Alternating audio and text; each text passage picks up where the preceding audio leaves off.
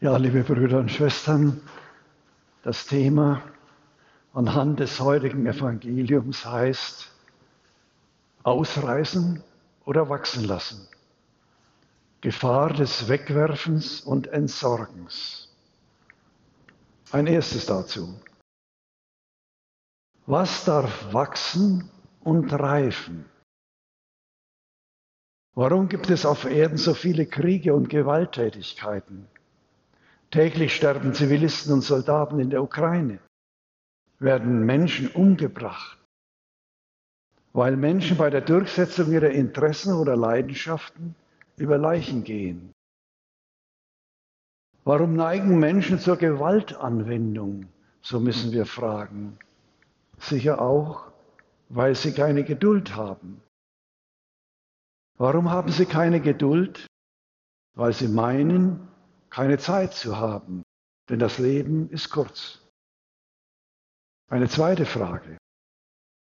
Wer bestimmt, was wachsen darf, was Existenzberechtigung hat? Papst Franziskus sagte vor den Teilnehmern eines Kongresses zur Weltwirtschaft im Vatikan, die Weigerung, Kinder zu bekommen, sei ein Teil einer Kultur des Wegwerfens, die alles ablehne, was keinen unmittelbaren materiellen Nutzen bringe. Wir haben uns daran gewöhnt, dass im Jahr mehr als 100.000 Kinder jährlich im Leib der Mutter getötet werden. Das sind 4.500 Schulklassen, die fehlen. Und mit ihnen fehlt der Nachwuchs. Er wird auf diese Weise entsorgt. Und wir wundern uns, dass die Betriebe heute vergeblich nach Lehrlingen Ausschau halten.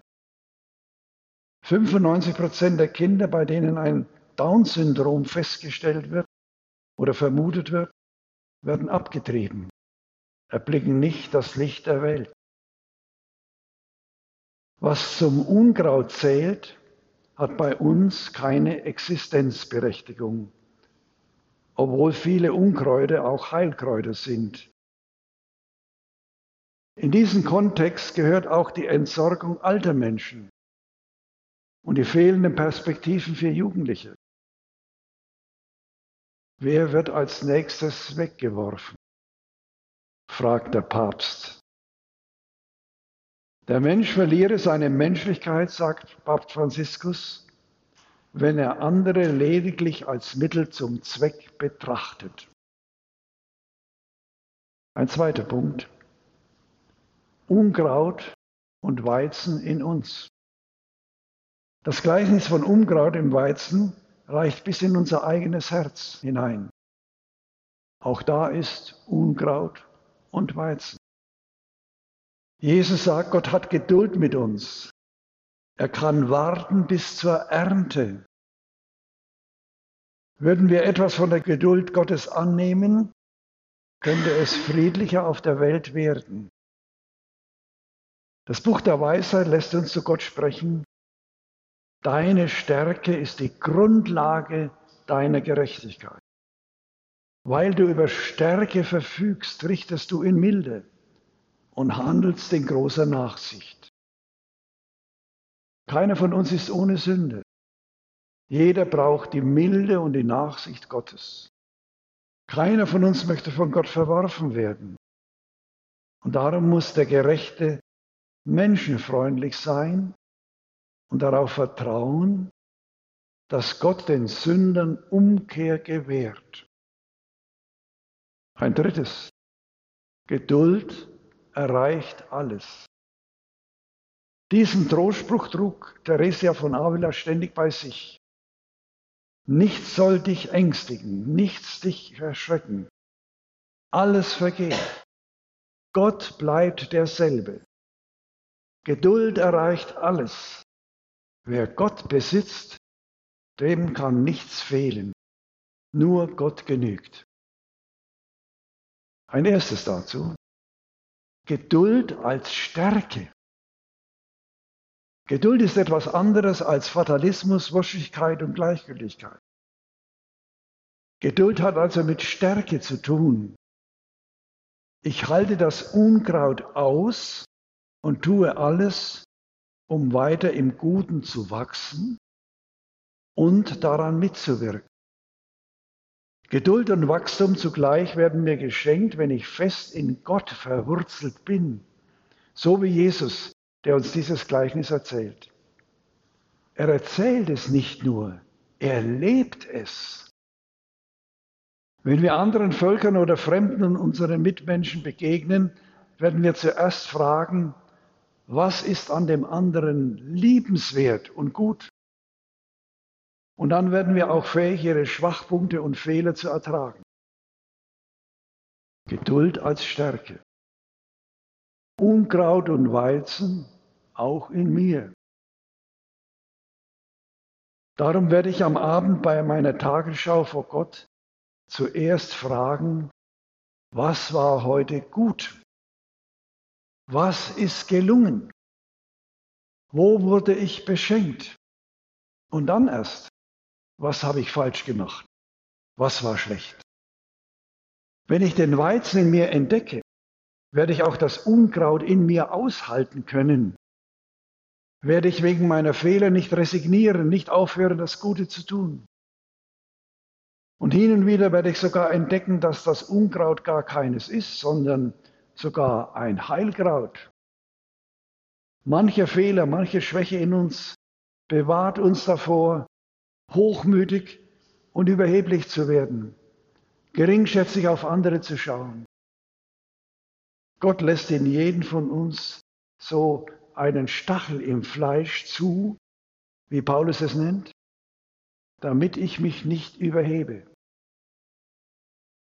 Ein drittes, Unkraut und Weizen in der Kirche. Der heilige Augustinus sagt einmal, wer in der Kirche zum Guten voranschreitet, muss auch die Bösen in der Kirche ertragen. Und dabei erkennst du sie nicht einmal wirklich. So oft auch Schlechte über die Schlechten murren. Hm. Er ermutigt uns genau hinzuschauen. Er sagt, die Kirche dieser Weltzeit ist eine Tenne, da gibt es Spreu und Weizen. Wer die Tenne nur von weitem sieht, hält alles für Spreu. Schaut er näher hinzu, befühlt er es nicht mit der Hand, so kommt er beschwerlich zur Unterscheidung der Körner. Also man muss schon, auch wenn man von der Kirche spricht, genau hinschauen. Sie ist eine Kirche der Sünde, aber auch eine Kirche der Heiligen. Augustinus weiß, wie sehr wir angefochten werden angesichts unserer Ohnmacht gegenüber den Übeln dieser Welt und der Sünden derer, die zur Kirche gehören. Dann sagt er, auch einer, der den guten Weg geht, mag zuweilen den Eindruck haben, er sei allein. Das war einst eine Versuchung für Elias, diesen großen Mann im Alten Testament. Und er redete zu Gott Folgendes. Ich allein bin übrig geblieben und nun trachten sie mir auch noch nach dem Leben. Und der Herr antwortet zu ihm, geh deinen Weg durch die Wüste zurück.